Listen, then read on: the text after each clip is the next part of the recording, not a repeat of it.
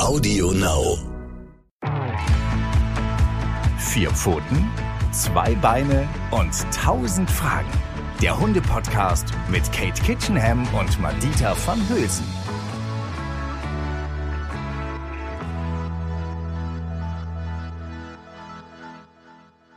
Hallöchen und herzlich willkommen zu einer neuen Folge von Vier Pfoten, zwei Beine und tausend Fragen.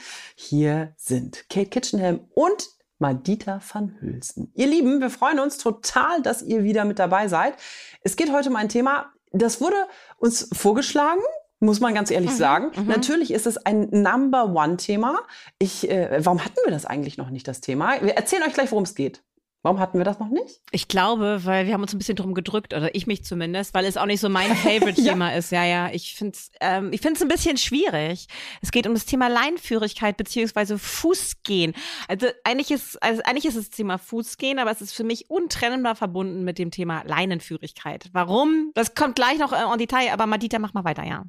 Nee, genau, ich finde es ich find's ganz lustig. Also wenn ihr meinen Notizzettel hier sehen könntet vor mir. Ja, ich habe es natürlich erneut recherchiert. Ich weiß, was Leinenführigkeit ist. Ich glaube, jeder hat sich damit schon mal beschäftigt, der einen Hund hat. Und meine erste Notiz an mich selbst, Katie, ist 6 minus Smiley. Also bei mir, für mich. Ach so. Ich, ich bin in Leinenführigkeit eine 6 minus Smiley. Aha. Ich, ey, was ich alles wieder an YouTube-Videos mir angeguckt habe. Ne? Hatte ich alles schon mal gemacht, als, ich, als wir Charlie bekommen haben. Und ja, wir haben das echt trainiert. Wir haben von bei Fuß bis Leinführigkeit haben wir alles trainiert. Aber sorry, wenn du es nicht durchgehend übst, dann kommt die Pubertät. Dann kommt auf, auf einmal der Kinderwagen dazu. Dann kommt die, also es hat sich so krass viel verändert in zwei Jahren, dass immer eine neue Situation war. Das musst du auch durchgehend üben, sonst ist das sofort irgendwann wieder weg. Also sorry, bei uns, was ich mir alles aufgeschrieben habe, Du vielleicht, vielleicht machen wir es lieber so, dass du einmal sagst überhaupt, was für dich Leinführigkeit ist. Das würde mich mal interessieren. Ich finde erstmal genau, was du gerade, also eigentlich könnten wir den Podcast jetzt beenden, weil was du gesagt hast, ist, wird die Essenz unseres, unserer Podcast-Folge sein am Ende, weil es ist genau das. Deswegen ist es auch nicht mein Favorite-Thema, weil die Leute erwarten immer, eine Anleitung, so geht es und dann funktioniert es auch. Also ein Werkzeugkasten, machst, dann funktioniert ne? es. Genau. genau. Und das ist leider nicht so. Also es ist wirklich leider nicht so, weil es so schwierig ist und weil es, also ich sage immer, es ist die langweiligste Übung für Hunde. Und deswegen ist es so schwierig, das zu üben und zu trainieren, auch als Mensch, so mit wahnsinnig viel Frust verbunden. Und es gibt dann, äh, du bist dann stolz, weil, es, weil der Welpe das schon super kann. Dann ist es, wie du sagst, dann kommt der Junghund, der, der pubertierende Hund, noch schlimmer und dann vergisst er alles und dann fällt ihm das so schwer, seine Impulse zu kontrollieren, weil das eben halt in der Lebensphase unheimlich schwierig ist, sich selbst zu kontrollieren. Und dann können wir eigentlich wieder praktisch bei Null anfangen oder noch schlimmer, wir machen, geben in dem Moment auf und lassen ihn ziehen und dann haben wir für sein Leben lang eigentlich etabliert, dass sich ziehen lohnt. Und dann dokterst du dein Leben lang da dran rum und dann kommt noch das eigene Leben dazwischen, wie bei dir, Madita. Und man bekommt plötzlich noch ein Baby und hat einen Kinderwagen und dann weint das Baby, man muss sich darum kümmern und nebenbei zieht der Hund und man kann da gar nicht drauf eingehen in dem Moment. Das Leben ist einfach so kompliziert und stressig und dann gibt es noch Stressoren von außen, es kommen andere Hunde auf dich zu oder wer, äh, ne, unangeleint und dann verwickelt sich die Leine mit dem Kinderwagen, hatten wir auch schon. Das Leben ist so kompliziert, das macht das Leinentraining einfach so wahnsinnig komplex und schwierig und deswegen habe ich mich ehrlich gesagt ein bisschen drum gedrückt. Weißt du, was auch lustig ist? Es gibt, es gibt Menschen, die, die, ähm, die keinen Hund haben. Also ich habe zum Beispiel eine super liebe Freundin, die hat keinen Hund und die sagt immer so, ja, ich würde den wohl mal nehmen, aber der äh, geht ja nicht bei Fuß und der zieht ja immer an der Leine. Wo ich, wo ich dann, da musste ich lachen und dachte so, ja, äh, aber das ist halt auch kein typischer Golden Retriever. Das ist halt ein ähm, sehr sensibler Hund, der Angst hat aus dem Tierschutz. Nicht jeder Hund ist wie ein Golden Retriever und läuft in der Stadt bei Fuß automatisch. Also es gibt halt, das ist so, das ist so witzig, dass Leute, ich glaube, ganz, ganz viele denken, ja, wenn ich das nur genug übe, das, aber ich bin ja so doof gewesen. Ich bin ja so doof gewesen. Ich habe ja auch gedacht, ich übe das einfach und bis zum Erbrechen übe ich das. Aber wenn man einen Hund hat, der auf ganz viele Einflüsse reagiert oder eben, wie ich gesagt habe, ne, in der Pubertät ist. Ich will hier auch gar nicht vor mich, ich will auch gar keine Zeit klauen. Aber sorry, du merkst selber, auch in mir, nee, Leinführig so, Leinführigkeit, ja, da breche ich ja. aus, da geht hier bei mir ja. die konf innerliche Konfettipfeife los, mhm. weil ich einfach vor Erregung hier gleich übersprudel, weil es so krass schwierig ist. Ich habe hier, weißt du, tausend Fragen aufgeschrieben von wirklich, ähm, darf der Hund mal schnüffeln, wann ja, wann nein? Worauf muss ich eigentlich achten? Ähm, darf ich mich mich mal ausbremsen lassen? Ist die Leine eigentlich wichtig? Lang, kurz, einfach weitergehen? Darf, äh, darf der Hund mich überholen? Darf er vorlaufen? Richtungswechsel, wie übe ich das? Mit Futter üben? Ja, nein. Katie, ich habe hier einen Zettel voll mhm. Kram. Super, den, da gehen wir nee, auf alles gehen wir jetzt gleich nee, Oh, das können wir doch. gar nicht alles abarbeiten. Doch, das, das, das gehen wir jetzt. Pass auf. Du sagst doch, mir, was am wichtigsten Wenn ich richtig ist. Gas gebe, das weißt du doch, dann, dann geht es richtig. Ja, ich weiß. Also, ich, ich, natürlich, das weiß ich, aber vielleicht sagst du mir, was wirklich wichtig ist, weil ich hier so viel Sachen habe. Und am Ende habe ich mir eigentlich aufgeschrieben, ist die Frage nicht eigentlich, was möchte ich Genau. Also was, was wünsche ich mir eigentlich von meinem Hund, der Leinführigkeit und mir? Das ist doch eigentlich das, worum es geht, oder? Also ich bin, das war für mich irgendwann wie ein Philosophiestudium und ich bin hier total, habe ich gemerkt, ins, vom Hundertstel ins Tausendstel gekommen und ich, ich merke selber, es ist halt leider, ihr Lieben da draußen, es ist halt nämlich nicht so, du kannst nicht sagen, hier ist der Werkzeugkoffer und ähm, wenn das passiert, musst du das machen. Das funktioniert nicht. Sorry. Es gibt viele, viele HundetrainerInnen, die das sagen. Das geht so. Das Ding ist eben halt, ich finde das ganz, ganz wichtig, dass wir realistisch mit uns und der Welt umgehen. Und die Welt ist unvorhersehbar. Und es passieren verschiedene Dinge. Und unser Hund ist in der Entwicklung von Welpen über den Junghund zum pubertierenden Erwachsenenhund. Oder wir haben einen Hund aus dem Auslandstierschutz oder Tierschutz grundsätzlich. Das man kann pauschal niemals sagen, so und so funktioniert es am besten, weil es so unterschiedlich ist, wie du schon sagst, mit Charlie, der super sensibel auf Reize reagiert als ähm, Tierschutzhund. Da muss man ganz anders vorgehen, als wenn man einen kleinen Hund von, von Welpenbein an bei sich hat. Auch das ist wahnsinnig schwierig. Auch, auch das kann komplett in die Hose gehen. Und übrigens, auch da möchte ich mal mit einem Mythos aufräumen. Ich kenne wahnsinnig viele, viele Retriever, die ihre Leute so derartig durch die Gegend ziehen. Also es hat nichts unbedingt mit der Rasse zu tun, dass ah, man das gut lernt. Okay. Es Ach hat so, wirklich damit was gedacht. zu tun. Ja, nee, also natürlich ist, wenn man, wenn man weiß, wie es geht, kann man manchen Hunderassen das besser beibringen als anderen. Das stimmt schon. Ähm, aber grundsätzlich ist es etwas, was was immer beim Hund ansetzen muss und auch bei dir, in welcher Situation du lebst. Und du musst dir von Anfang an klar machen, dass die Leinführigkeit, das bei Fußgehen als, als, als Krönung des Ganzen, dass das etwas ist, wo man wahnsinnig lange mit sehr viel Geduld dran üben muss und was sehr, wo man sehr häufig scheitern wird und wieder von vorne noch mal ein paar Schritte zurückgehen muss. Ich finde, wenn wir uns das so klar machen, dass es diese Methode, die das sofort dem Hund beibringt, für alle Hunde nicht gibt, dann nimmt es wahnsinnig viel Druck raus. Und da sind wir nämlich bei einem wichtigen Thema, was du eben auch so schön in deinem Intro so formuliert hast. Wir sind so wahnsinnig gestresst bei dem Thema, weil es so komplex ist, weil es nicht so funktioniert, wie uns das in Videos vorgegaukelt wird, weil es so einen wahnsinnigen Druck aufbaut. Es funktioniert doch auch bei diesem Trainer XY, wieso funktioniert es bei mir nicht? Ähm, das stresst uns so enorm, dieses Thema, weil wir da so eine wahnsinnig hohe Erwartungshaltung an uns haben und weil wir das Gefühl haben, wir scheitern. Wir kriegen das nicht hin, wir sind zu doof oder wir machen es nicht richtig. Bitte nehmt euch diesen Druck und sagt euch von Anfang an, es wird wahnsinnig lange dauern, bis das funktioniert. Wenn wir einen Hund haben, den wir von Anfang an bei uns leben haben, können wir von Anfang an auf ein paar Sachen achten, dass es nicht so schlimm wird, aber auch da wird es Phasen geben, in denen es mal schlechter funktioniert. Also bei niemandem wird es gerade und glatt laufen. Nee, was mir auch echt, was mir letztens auch beim Spaziergang mit einer Hundefreundin aufgefallen ist, Erziehung kostet einfach Zeit, Leute. Ihr kennt es vielleicht selber, falls ihr einen Hund habt oder ihr habt zwei Hunde, vielleicht habt ihr drei Hunde oder Gott, ihr habt vielleicht schlimmer, ja, wenn man ja, oder ihr habt genau oder ihr habt ein Kind oder zwei Kinder oder drei Kinder und bei uns war es auch so. Unser Hund war gefühlt wirklich echt gut, also gut erzogen so das erste Jahr, ja, bis halt Tjörven auf die Welt kam. Und dann hatte ich leider echt, sorry, so wenig Zeit jetzt das ganze Jahr, dass einfach von Leinführigkeit bis sonst was ne, plus, habe ich ja gesagt, Pubertät und so, klar. Aber es ist einfach, Erziehung kostet Zeit. Und das, wenn, wenn, ihr, wenn man keine Zeit, also so ging es mir, wenn man keine Zeit investiert oder gerade im Moment halt nicht so investieren kann wie vorher, dann muss man sich leider auch nicht wundern, wenn dann halt mal ein paar Dinge auf der Strecke bleiben.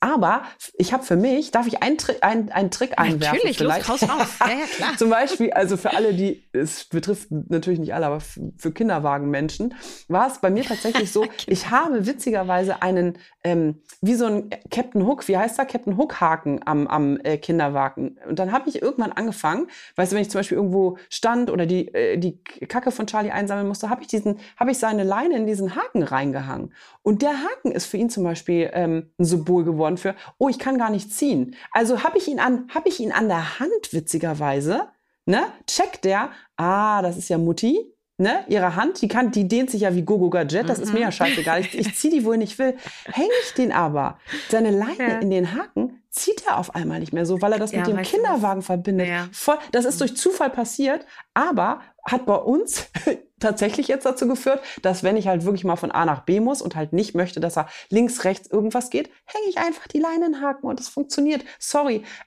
weiß ich gar nicht, ob das jetzt schlimm ist oder nicht gut. Es ist einfach ein Trick, der bei uns funktioniert, also nutze ich es so. Sorry. Mhm. Super gut, Madita, weil äh, du zeigst hier etwas, was mir total wichtig ist. Wenn ihr Erfolg haben möchtet, solltet ihr das an bestimmte Situationen koppeln mit klaren, ähm, zum Beispiel Veränderungen, wie leine ich an oder woran leine ich an. Also da kommen wir gleich noch zu, dass man so einen Wechsel definitiv einbaut zwischen Geschirr und Leine am Halsband zum Beispiel. Ah ja, das kenne ich auch den Trick. Oh ja, das musst du genau. erzählen. Genau. Ja. Das, auch das ist etwas, was Zeit braucht. Das ist genau das, was du sagst. Erziehung braucht Zeit und wir haben manchmal Phasen im Leben, da sind wir nicht so präsent, weil wir sehr abgelenkt sind. Zum Beispiel Beispiel durch ein Baby oder wir haben irgendwelche persönlichen Probleme, Trennung, pipapo. Wir können nicht immer die perfekten Erzieher sein. Bitte nehmt euch diesen Druck weg, nehmt euch Zeit. Ähm, ganz, ganz wichtig ist, dass wir uns aus der Perspektive des Hundes klar machen, dass diese Maßnahme, das Beifußlaufen ne, als Krönung des Ganzen, das Langweiligste ist, was einem Hund passieren kann. Und das Beifußlaufen, dieses wirklich neben euch laufen und nee, das heißt dann auch wirklich, um deine Frage schon mal zu beantworten, nicht schnuppern sondern neben dem Menschen bei Fuß laufen. Heißt, ich bleibe wirklich hier neben dir jetzt und konzentriere mich darauf, dass wir das dem Hund zuliebe begrenzt nur machen sollten. Es gibt Situationen, da geht es nicht anders. In der Innenstadt, wenn viel los ist, äh, manchmal, wenn wir eilig von A nach B kommen müssen, weil wir einen Termin haben, ähm, dann lassen wir den Hund bei Fuß laufen und dann sagen wir das ganz klar und machen die Leine ans Halsband. Und wenn wir das vorher mit ihm geübt haben, worauf wir gleich nochmal eingehen werden, wie das geht, hat der Hund in dem Moment verstanden, wo das am Halsband anklickt und die, die Ansage bei Fuß kommt. Irgendwann, nach langer Zeit des Übens, nehmt euch Zeit dafür, wie gesagt. Jetzt ist wirklich kein Spielen, kein Schnuppern, irgendwas angesagt. Jetzt gehe ich stramm, marschieren wir hier stramm nebeneinander her durch eine Menschenmasse oder eben halt, um von A nach B zu kommen. Das ist das Ziel am Horizont, auf das wir hinarbeiten, aber dafür nehmen wir uns ganz viel Zeit. Und wir machen uns klar, dass es die langweiligste und schwierig oder eine der schwierigsten Übungen ist für Hunde. Vor allen Dingen wird von uns Menschen ganz oft dabei ähm, vergessen, dass das zu trennen ist von der Leinenführigkeit. Und das, weil wir das wenig trennen, bringt wahnsinnig viel Stress und Druck in diese Übung das merkt der Hund sofort. Ihr wisst ja, dass Hunde das nicht nur sehen, dass wir gestresst sind durch unser hektisches Verhalten dann oder das hören können, weil wir dann anders sprechen mit einer anderen Intonation, also Druck in der Stimme haben. Sie können es auch riechen. Also sie riechen, dass wir wahnsinnig gestresst sind in der Situation. Und das führt natürlich nicht zu einer Verbesserung der Situation, sondern eher dazu, dass der Hund noch mehr auch gestresst ist und auch noch mehr zieht oder noch mehr ähm, Mist baut an der Leine, vielleicht aggressiv anfängt sich zu verhalten, weil er merkt, dass wir uns die ganze Situation wahnsinnig stresst. Also ein Teufelskreislauf, den wir verhindern verhindern sollten. Ähm, das heißt, wir müssen uns am Anfang klar machen, dass wir diese beiden Sachen trennen. Es gibt die Leinenführigkeit und es gibt bei Fußlaufen. Und Leinenführigkeit ist ganz wichtig. Der Hund darf niemals Erfolg haben beim Ziehen. Aber, und das ist mir wirklich ein Herzensanliegen, weil ich das immer noch so oft sehe, Hunde müssen schnuppern dürfen. Hunde müssen sich bewegen dürfen. Hunde müssen Raum bekommen. Und wenn sie noch nicht gut erzogen sind, noch nicht sicher gehorchen, gehören sie an die Leine. Zu ihrer eigenen Sicherheit und auch zu der Sicherheit unserer anderen Mitbürger und Mitbürgerinnen. Und von daher ist es so wichtig, dass ein Hund lernt, wenn ich am Geschirr bin, darf ich die Welt erkunden. Ich darf schnuppern, ich darf auch lange an einem Ort stehen und schnuppern, weil das gerade für mich als Hund wichtig ist, auch wenn ich als Mensch das vielleicht nicht ernst nehmen kann, weil ich das nicht verstehe, was da gerade so wichtig ist. Mein Hund darf wirklich an dieser Stelle dann auch mal ausgiebig schnuppern, bis er dann irgendwann fertig ist und dann auch noch markieren, dann geht's weiter. Er darf auch mal von rechts nach links über den Weg wechseln und hier und da. Das bedeutet, wir haben eine Leine und das ist bestenfalls wahrscheinlich eine Schleppleine, an der der Hund den die Welt erkunden darf, gesichert, aber möglichst viel Freiraum bekommen kann. Aber dann kommt die Situation, dass er irgendwas riecht, das ist ziemlich weit weg und da will er möglichst schnell hin. Was weiß ich jetzt, Charlie, läufige Hündin, hat da hinten markiert, nimmt er schon über 20 Meter wahr, äh, du hast aber den Kinderwagen und dann wird er hingezogen. Aber das sage ich dir, aber wie das zieht, zieht, der zieht wie ein 80 Kilo Hund, nicht wie ein 10 Kilo Hund. Du denkst echt, du fliegst die 20 Meter nach vorn. Genau, und weil er, er zieht so doll, Weil er damit schon so oft Erfolg hatte. Leider, ja. Ich bin, ja. ich, aber äh, ihr Lieben da draußen, das ist, das liegt auch definitiv an mir. Bei meinem Mann macht das nicht. Ne? Der ist, Ach, der interessant. Ist, ja, der Hund ist ein schlauer Hund, natürlich. Was macht er denn anders, dein Mann? Erzähl mal. Der hat eine andere Ausstrahlung. Der hat eine andere, der hat ein anderes Standing und das ist auch das, was er, was er innerlich verkörpert. Also Björn geht mit ihm raus und sagt, der kann schnuppern, aber halt nicht bei jedem Blatt zehn Minuten lecken. Ich mhm. bin der Typ, dass ich sage, ach, der arme Hund, der soll doch seinen Spaß haben beim Spaziergang. Mhm. Und so geht, und so ist meine innerliche Haltung leider auch, dass ich ja. beim mhm. Spaziergang jedem wieder recht machen will. Dem Hund, dem Kind, am besten noch den äh, Freunden natürlich, die mitspazieren gehen und alle sollen glücklich sein und dann bin auch ich glücklich. Und mein Mann ist so, dass er sagt so, nee, wir machen jetzt hier eine schöne Runde und äh, der kann auch gerne mal schnuppern, aber ich habe keinen Bock, dass ich bei jedem Blatt zehn Minuten leckt er bei jedem Blatt, habe ich keinen Bock drauf. Mhm. Und das darf er halt dann auch nicht immer, ne? Ja, das ist tatsächlich auch okay. Also das finde ich auch in Ordnung. Ich finde es schon wichtig, dass Hunde viel schnuppern dürfen, aber gerade dieses Lecken ne, führt auch gerade bei Rüden dazu, dass sie ziemlich durchgeknallt sind irgendwann. Weil wenn eine Hündin, läufige Hündin irgendwo markiert, sie lecken das auf, dann haben sie ja ne, ihr, ihr was Kommersalorgan da oben im Gaumen und dann bewegen, kriegen sie so einen irren Blick und machen immer so also, also ich habe auch, ich, ich sag zu, ich sag, sag zu meinem Mann immer, es ist so, als wäre der auf Droge. Ernsthaft, ja. wenn der so ein paar Mal ist geleckt so, hat, so. dann ist der, genau wie du sagst, der hat so die Augen, also wirklich, als hätte der irgendwas, irgendwelche Drogen vom Boden hm. geleckt. So, das sind Drogen. Ja. Das, sind, das ist das läufige Hündendroge, ist das. Okay. Und dann, dann, dann fun funktioniert auch wirklich nur noch das Stammhirn von Charlie. Und dann ist es auch kein Wunder, dass er immer mehr zieht, weil er ja. einfach nicht mehr ansprechbar ist. Also Meine von daher, Schuld wie immer ist es so, finde ich, dass ihr beide recht habt. Es ist wichtig, dass man ihn schnuppern lässt. Es ist wichtig, dass er seinen Spaß hat. Aber natürlich muss man so ein bisschen im Blick behalten, wenn man wie du in der Stadt wohnt, wirklich in der Innenstadt von Hamburg, ist die Wahrscheinlichkeit, dass es eine ziemlich hohe Dichte von läufigen Hünden gibt, sehr groß. ja. Das heißt, die dass Wahrscheinlichkeit, dass Charlie völlig Hund drogenabhängige Hund kommt, ist auch sehr groß. Und deswegen muss man diesen Drogenkonsum tatsächlich auch ein bisschen steuern, gerade beim Hund, der so jung ist noch wie Charlie, damit er so ein bisschen damit ähm, umgehen lernt. Von daher, ja, ich würde ihn dann auch nicht Ewigkeiten irgendwo lecken. Das mache ich bei Nox übrigens auch nicht. Wenn ich merke, Nox leckt irgendwo, dann sorge ich tatsächlich auch mal dafür, dass er da weiter, erstmal um es zu üben, den Abruf, ne, auch ihn von einer läufigen Hündin Pipi wegrufen zu können, ist eine ganz schöne Kompetenz, das übe ich. Aber ich möchte eben halt auch nicht, dass er total verrückt wird, weil dann heult er hier rum und frisst nichts mehr und will nur noch raus und schreit hysterisch, wenn ich, mit, wenn ich die Leine in die Hand nehme. Das will ich nicht und von daher versuche ich das tatsächlich ein bisschen zu kontrollieren. Aber ähm, wir kommen mal zurück zu diesem, ähm, also was ist jetzt die beste Vorbereitung für mein Hund zieht nicht mehr an der Leine Training, nenne ich das jetzt mal. Ja, okay. Und das ist erstmal auch eine richtige Ausrüstung. Also ihr macht euch klar, ihr braucht zweierlei. Ein Geschirr und am besten ein Geschirr jetzt zum Mitschreiben mit Haltegriff und ein Halsband. Ihr braucht eine Leine für das am Halsband laufen und am besten eine lange Schleppleine, die schmutzig werden darf, über den Boden rennen, äh, schleifen darf für das Geschirr. Das ist einfach wichtig, damit der Hund Hund sein kann, damit er ähm, seine Umgebung erkunden kann, gesichert und ähm, ähm, ja, Freiraum bekommt, aber er darf euch auch an der Schleppleine niemals, niemals, nie, niemals, nie, nie, nie irgendwo hinziehen. Sobald der Hund Zug aufbaut, und das ist jetzt das, was man immer, geh rückwärts oder bleib stehen, bis der Hund es versteht und erst dann geht's weiter. So leicht funktioniert es leider nicht, sei denn ihr habt irgendwie keinen Beruf und keine Ziele im Leben, sodass ihr euch nonstop draußen langsam nur vorbewegen könnt, fortbewegen könnt.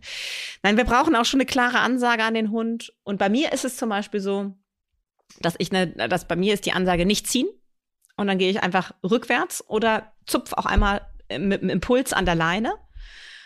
Ähm, und dann erst, wenn er sich umguckt oder beziehungsweise ähm, ein Stück zurückgekommen ist, dann geht's langsam weiter. Also, dass der Hund lernt, in dem Moment, wo ich Zug aufbaue, sofort geht's eher kontraproduktiv weg von dem Interessanten. Und in dem Moment, wo ich locker bleibe und mich umgucke oder ne, stehen bleibe, geht es langsam weiter. Und man kann auch ähm, zum Beispiel den Fuß auf die Leine stellen, wenn er irgendwo hinzieht. Ähm, und dann deutlich sagen, so nein, langsam oder eben halt nicht ziehen, je nachdem, was für ein Wort du benutzt in der Situation. Ähm, also, dass dieses Erfolgserlebnis dem Hund komplett weggenommen wird. Es ist ja ähnlich wie beim, beim Thema hatten wir ja auch schon eine Podcast-Folge, Bellen und Pöbeln oder das Thema Jagen.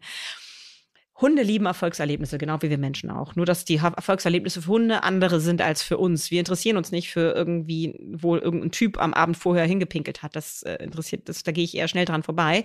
Für einen Hund ist es wahnsinnig interessant. Und das ist sein Erfolgserlebnis. In dem Moment, wo er Zug auf die Leine aufbaut und dahin zieht, möchte er zur Befriedigung seines, äh, se äh, seines Interesses gelangen und das gelingt, indem er Zug aufbaut. Also er verbindet das Erfolgserlebnis mit dem Ziehen. Und das Mm. darf nicht passieren. Ah, Und das mm. hört sich so leicht an, aber ist so wahnsinnig schwierig, Schwierig. ja? Aber was Ja. motiviert den? Also was motiviert den Hund? Weil bei uns zum Beispiel ist es ja auch kein Futter. Ne? Wenn ich ihm jetzt irgendwas beibringen will, gerade dieses die Leinenführigkeit finde ich wirklich total schwer, weil ähm, da, da ist nichts. Wie du sagst, das ist das Schwierigste und Langweiligste, was man dem Hund beibringen kann. Und wenn ein Hund noch nicht mal Futter toll findet, was, wie macht man das denn? Also, oder generell, ich meine, es gibt ja, ne, manche mögen vielleicht noch eine Fleischwurst, aber findet, also irgendwann, für ihn ist es halt, für ihn ist es einfach viel geiler zu ziehen und irgendwo zu schnuppern. Wie mo- motiviert man den Hund, das zu tun? Mm.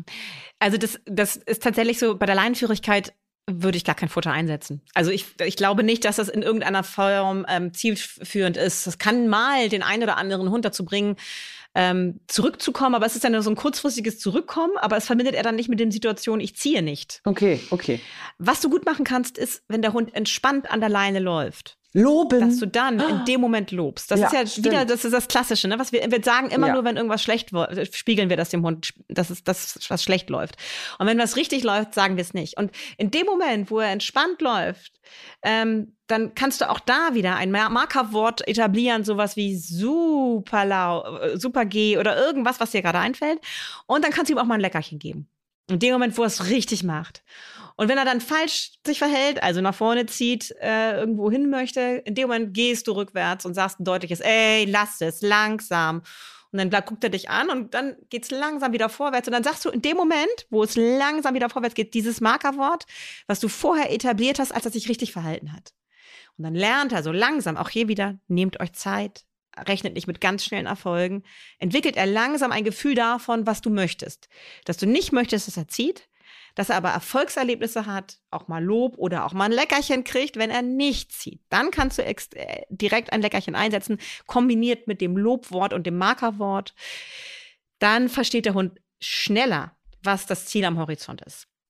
Und dann hast du irgendwann einen Hund, der auch in aufregenden Situationen, wenn der beste Kumpel am Horizont auftaucht oder da hinten eben halt die läufige Hündinnen-Pischa ist für Charlie, dass er auch dann noch das hinkriegt, seinen Impuls zu kontrollieren, da sofort hinzuwollen.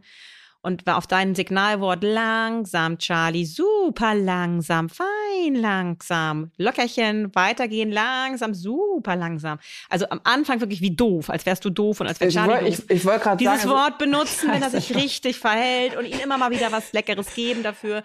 Und Ich- das Feedback super fein, langsam, gut. Und dann, wenn er dann in der Situation, du unterbrichst ihn, er hat gezogen, ähm, er nimmt da zu dir Blickkontakt auf, geht langsam weiter, dann in dem Moment das sagen, dann schnaggelt er langsam. Ah, okay, ich komme vorwärts und ich nähere mich der Hündinnen Pisha schneller, wenn ich langsam gehe. Ich lobe tatsächlich ja zwischendurch. Also generell, wenn er etwas gut macht, lobe ich ihn gerne, weil ich das von dir weiß. Und bei uns ist das äh, typische Wort halt dieses fein. Und ich weiß ja Mhm, auch, dass man ein super. bisschen eben übertreibt, ne, damit der Hund das so. Aber es ist so geil. Jetzt, Sorry, es hat gerade gar, gar nichts damit zu tun, aber das kennt ihr doch bestimmt auch, ihr Lieben da draußen und Katie ganz sicher, dass die Leute in der Stadt, also ich begegne ja wirklich auf dem einen Quadratmeter gehen ja fünf bis zehn Leute an mir vorbei. Ich wohne ja, Ja. mitten in der City. Die Mhm. gucken mich auch manchmal an. Die denken einfach, das ist so eine irre, so eine irre Mhm. Hundefrau, wie, wie so eine Mhm. Katzenfrau. Und die, ich glaube, das sind halt Menschen, die gar nicht wissen, dass man so übertreiben soll und sowas. Ne? Ich Ja. werde echt oft Mhm. angeguckt, als hätte ich einen Dachschaden. Mhm. Aber Mhm. du sagst, das soll so sein. Ich finde, ja, ich finde es voll sympathisch, dass wenn man, wenn Menschen Dachschaden haben, echt dazu ich stehen. Auch. Ich auch. Ja, also immer schön übertreiben und den Hund auch mal loben. Ne? Das kann man gar nicht oft genug sagen. Ist Mhm. Genau. es denn so, Entschuldigung, war, war, Ja. war, warst du mit dem, mit dem ja, ich war noch nicht beim ganz- Haltegriff. Genau, ich war noch nicht beim Haltegriff. Entschuldigung. Es gibt, es gibt Situationen. Der Haltegriff. Und da können wir eine Situation, können wir nicht mehr pädagogisch sein. Weil das ist, das ist das, was wir vorhin am Anfang meinten, das Leben. Irgendwas Dramatisches passiert, ist es irgendwie aufregend oder ihr habt einen Hund, der schon ähm, durch seine Biografie irgendwie an der Leine hysterisch reagiert.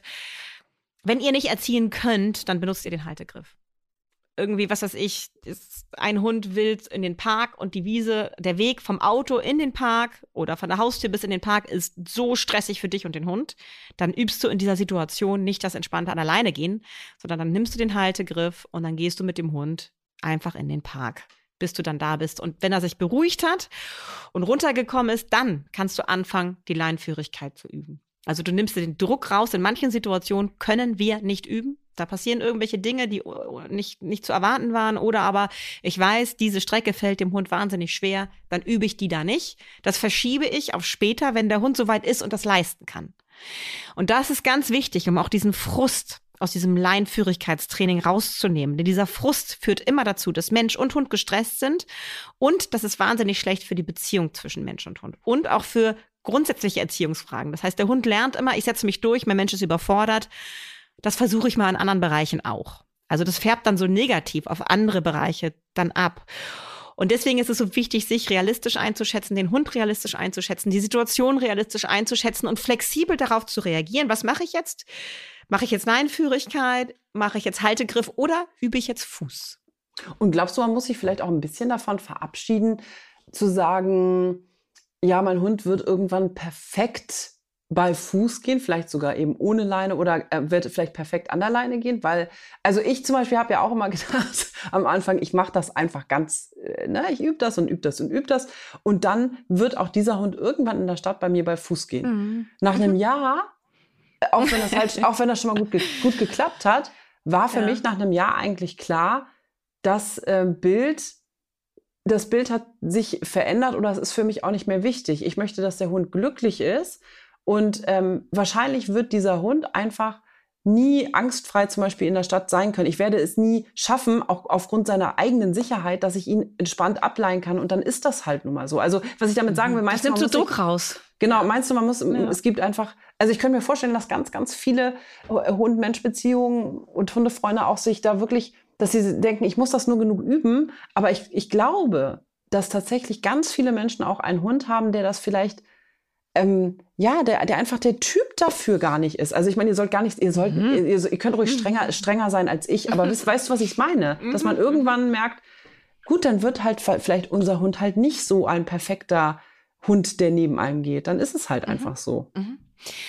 Jein. Ja, also ich finde es okay. schon wichtig, sich Ziele zu setzen und die auch weiter zu verfolgen. Also ich glaube, dass Charlie irgendwann im Laufe seines Lebens in der Stadt viel entspannter sein wird, als das jetzt ist. Das ist einfach eine Sache von Erfahrung sammeln, älter werden, nicht mehr sich über jeden kleinen Pup so aufregen. Das ist einfach typisch noch für sein Alter. Und ich finde auch, dass man als Mensch mit einem Hund, dem es viel schwierig, also das ist tatsächlich so. Also es gibt einfach Leute, die haben Angeberhunde und das sind dann häufig die Retriever oder die äh, Hüte, Hüter, die einfach so die Streber in der Hundeschule sind und die dann so ein bisschen abfällig auf andere herabgucken, ähm, bei denen das nicht so gut funktioniert. Genau. Es gibt Hunde, denen fällt es leichter und es gibt Hunde, denen fällt es schwerer, das zu üben. Schwieriger, das zu üben. Ähm, aber es ist möglich und wir sollten niemals aufgeben. Also nee, wir sollten immer dieses Ziel weit, nee, nee, genau, ich weiß du nicht, aber ich will jetzt nicht, dass irgendjemand da draußen sagt, ach, dann ist es jetzt so, weil dann habt ihr irgendwann Rückenprobleme oder einen ausgekugelten Arm oder was weiß ich. Entschuldigung, das, das habe ich vielleicht, genau. das habe ich aber vielleicht, vielleicht habe ich mich dazu, ähm, da habe ich das vielleicht nicht richtig ausgedrückt. Also ich zum Beispiel, meine Einstellung hat sich zum Beispiel verändert, so dass ich denke, ich brauche sozusagen keinen Hund, der perfekt genau neben mir geht ohne Leine, weil das habe ich mal gedacht, sondern ich, hab, ich denke jetzt, ich würde mich freuen, wenn ich das in Zukunft schaffe, dass mein Hund entspannt, äh, entspannt neben mir geht, aber nicht mehr zieht. Also mein Ziel ist zum Beispiel, ich möchte, dass er nicht zieht, aber ich würde, ich, ich verlange auch nicht auf Krampf mehr, dass ich ihn ableine und er bei Fuß immer geht. So, das, also meine Ziele hat sich verändert. Das, das, genau. Aber ich habe noch eins. Sehr gut. Ja, aber das ist, das ist ein realistisches Ziel und das ist, ja, was, genau. was mir wichtig ist. Ja. Dass wir uns realistische Ziele stecken für diesen Hund und uns nicht vergleichen wie das bei anderen läuft. Es gibt Hundehalter, die gehen durch die Stadt und der Hund rennt neben denen wie so ein kleiner Roboter und schaut die die ganze Zeit unverwandt an. Und die haben dann irgendwie so einen Futterbeutel und vielleicht auch einen Klicker in der Hand und ab und zu mal gibt es dann immer ein Leckerchen. Und diese Hunde, die Leute finden es super toll ich bin, äh, es ist, falls ihr dazugehört, das ist, wenn, naja, nee, wohl nie, das möchte ich schon auch ein bisschen werten, weil ich finde das nicht gut. Das ist eine kom komplette Abhängigkeitsmachung und führt dazu, dass der Hund seine Umwelt gar nicht mehr wahrnimmt. Der guckt dann nur noch seinen Menschen an, läuft aber super perfekt bei Fuß. Das ist für mich nicht erstrebenswert. Ich möchte einen Hund an meiner Seite haben, der an entspannter Leine locker neben mir läuft, aber seine Umwelt im Blick behält und mit allen Reizen der Umwelt gut umgehen kann, seine Impulse gut kontrollieren kann, entspannt an meiner Seite ist, weil er weiß, ich übernehme die Führung in dieser Situation. Und hier in der Stadt ist es sowieso so, dass ich nicht überall schnuppern und pinkeln darf, sondern hier gehe ich richtig schön neben Katie spazieren. Und dann gibt es andere Situationen in meinem Leben, da darf ich rennen, spielen, schnuppern, toben, an Schleppleine oder frei, je nachdem, wie ich erzogen bin.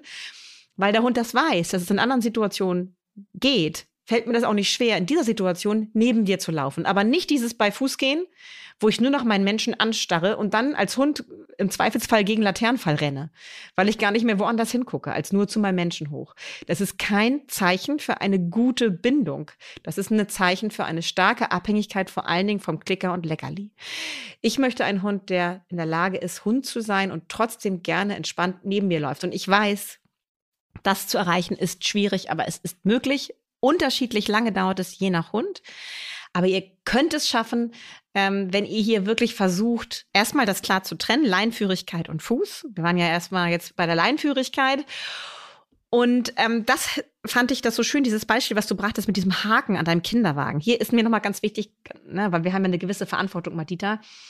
Das, ja, das ist kein pauschaler Tipp von uns, ne? Also Nein. macht es nicht, wenn euer Hund kein Charlie ist. Das gilt jetzt nur für sagen, Charlie Hund, und Madita. Genau, unser mhm. Hund wiegt äh, 10 Kilo und egal was passiert, also unser Kind ist ein sehr schweres, großes Kind und wir haben auch den schwersten Kinderwagen. Also ich könnte mir sehr gut vorstellen, dass mit einem leichten Kinderwagen und einem leichten Kind und ein Hund, der schwer ist, also genau die entgegengesetzte Konstellation, ne, dass leider der Kinderwagen dann auch mal umkippen könnte. Deswegen dürft ihr das wirklich auf gar keinen Fall, danke, dass du es nochmal sagst, äh, mhm. nachmachen. Nachmachen machen. Genau. genau, also außer ihr habt halt äh, wie wir so einen halben Chihuahua und ein, ähm, und ein äh, riesen Buddha-Baby.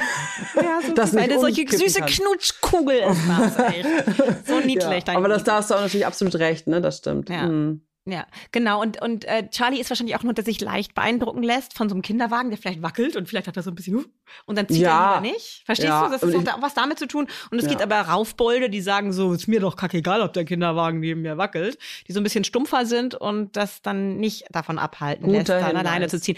Also von daher, aber ich fand ja diese grundsätzliche Sache fand ich super, weil das nämlich zeigt, Hunde sind ja so, dass sie sehr stark situativ lernen. Also an Orte gebunden. Also wenn wir eine bestimmte Übung immer nur an einem Ort machen, zum Beispiel auf dem Hundeplatz, klappt das irgendwann auf dem Hundeplatz total super, aber nicht mehr draußen in der Welt. Also Hunde lernen ortsgebunden und situativ unheimlich gut. Und deswegen hilft es uns, auch uns Menschen am Anfang, Rituale zu etablieren. Und zum Beispiel die Leinführigkeit ähm, so zu üben mit dem Hund, dass wir jetzt beispielsweise das immer damit verbinden, dass wir den Hund am Anfang absetzen. Dann umschnallen. Also zum Beispiel von Halsband auf Geschirr dann ein Markerwort sagen, wie frei oder Lauf.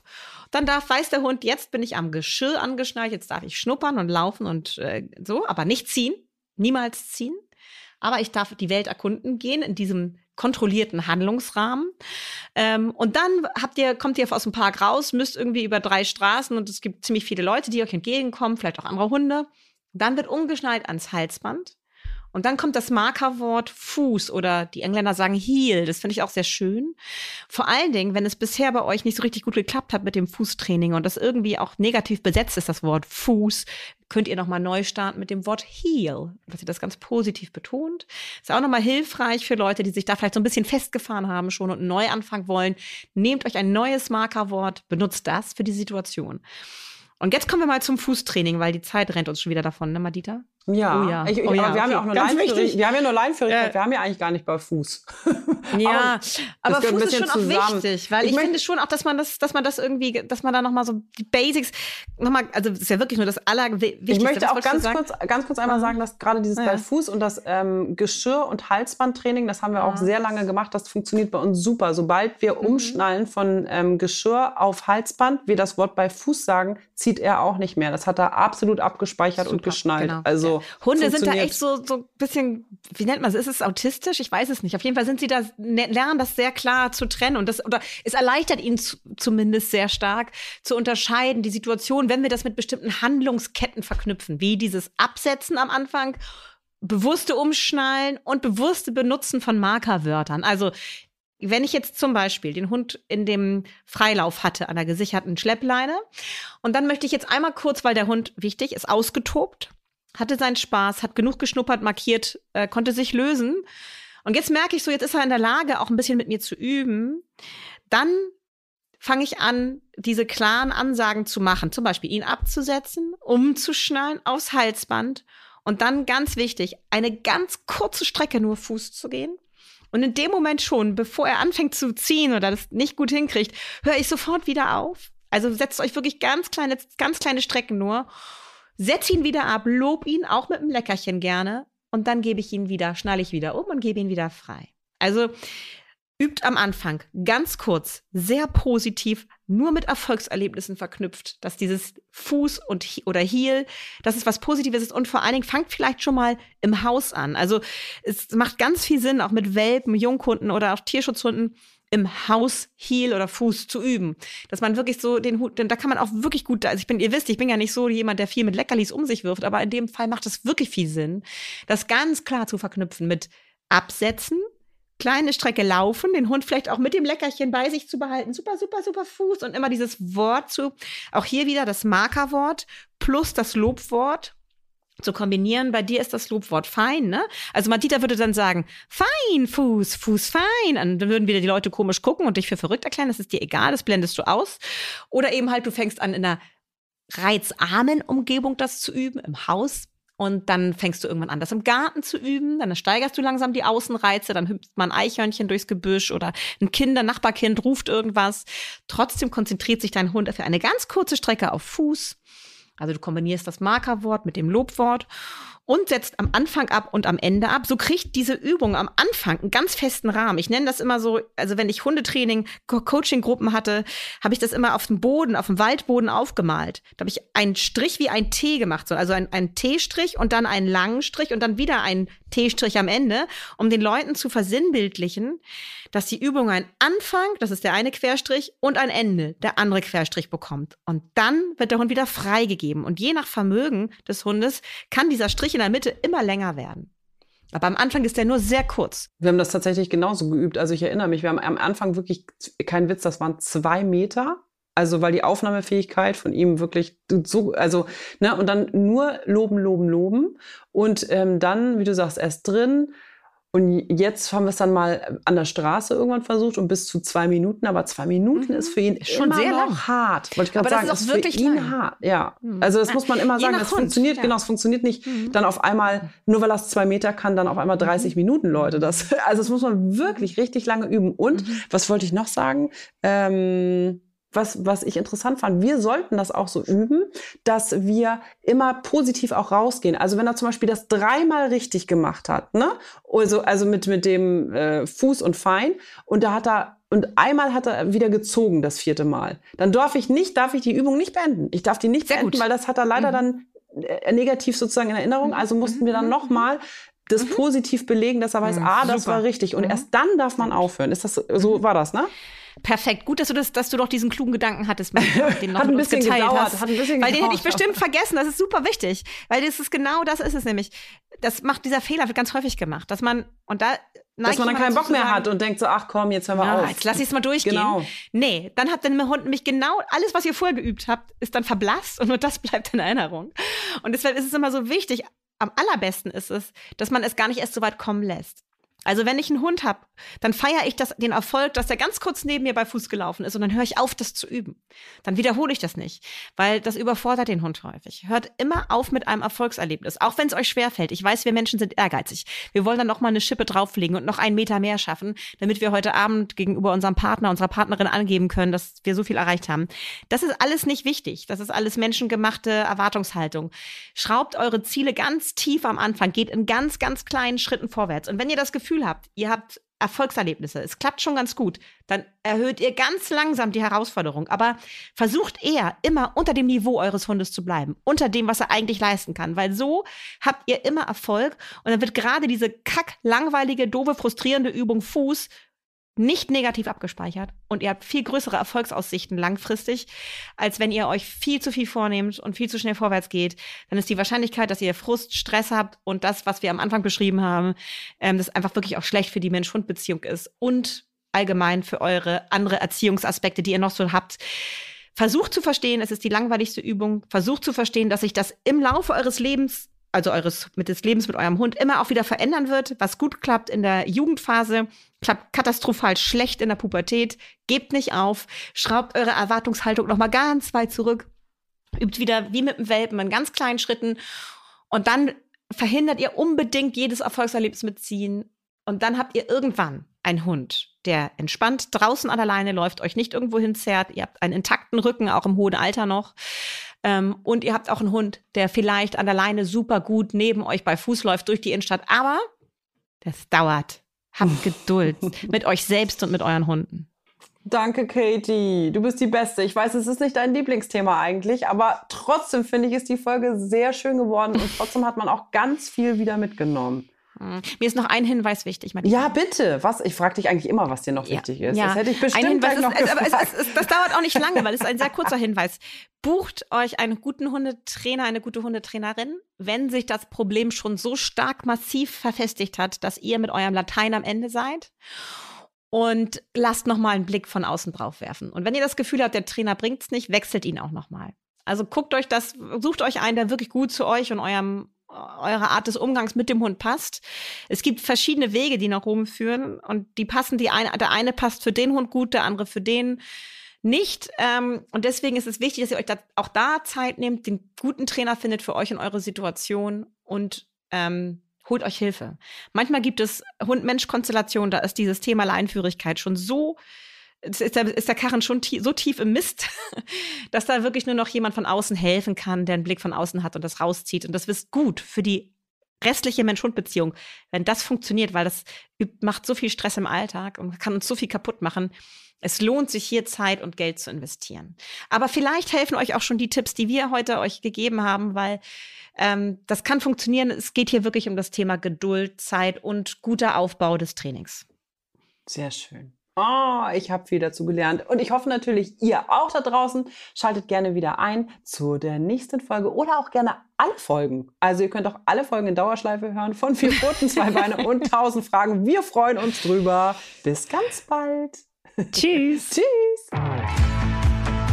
Vier Pfoten, Zwei Beine und Tausend Fragen. Der Hunde-Podcast mit Kate Kitchenham und Madita van Hülsen.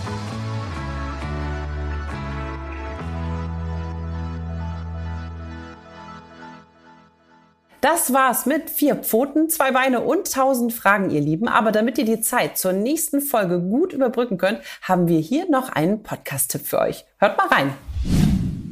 Ich bin Kriminalpsychologin Dr. Julia Shaw. Und ich bin Jessie Good, Sängerin und Songwriterin. In unserem neuen Podcast Böse zeigen wir die Wissenschaft hinter den menschlichen Abgründen auf. In jeder Folge wird es um einen echten Kriminalfall gehen und wenn es möglich ist, bringen wir auch Original-Tonaufnahmen mit ein. Zum Beispiel Thema Selbstjustiz, Amokläufe, Sexualstraftaten. Kannibalismus, Giftmorde und falsche Erinnerungen. Also viele spannende Themen. Wir versuchen also mit unserem Podcast zu klären, was macht Menschen böse? Oder eher, was bringt Menschen dazu, böse Dinge zu tun? Ihr könnt uns jeden Sonntag auf Audio Now und allen anderen Audioplattformen hören. Audio Now.